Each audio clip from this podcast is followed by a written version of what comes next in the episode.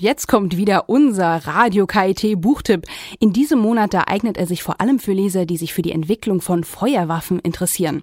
Meine Kollegin Britta Hagemann hat Professor Kurt Möser, Experte für Technikgeschichte am Karlsruher Institut für Technologie, nach einem seiner Lieblingsbücher gefragt. Ja, das Buch, das ich zurzeit gerade mit großem Gewinn lese, ist von Kenneth Chase, Firearms, A Global History to 1700, eine Geschichte der Feuerwaffe in der Frühzeit bis 1700.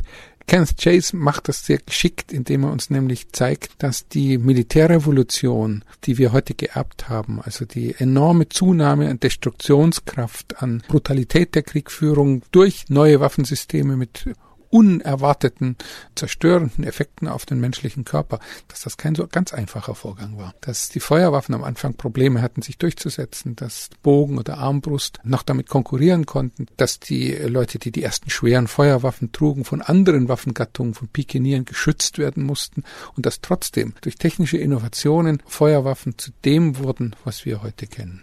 Firearms, A Global History to 1700 von Kenneth Chase.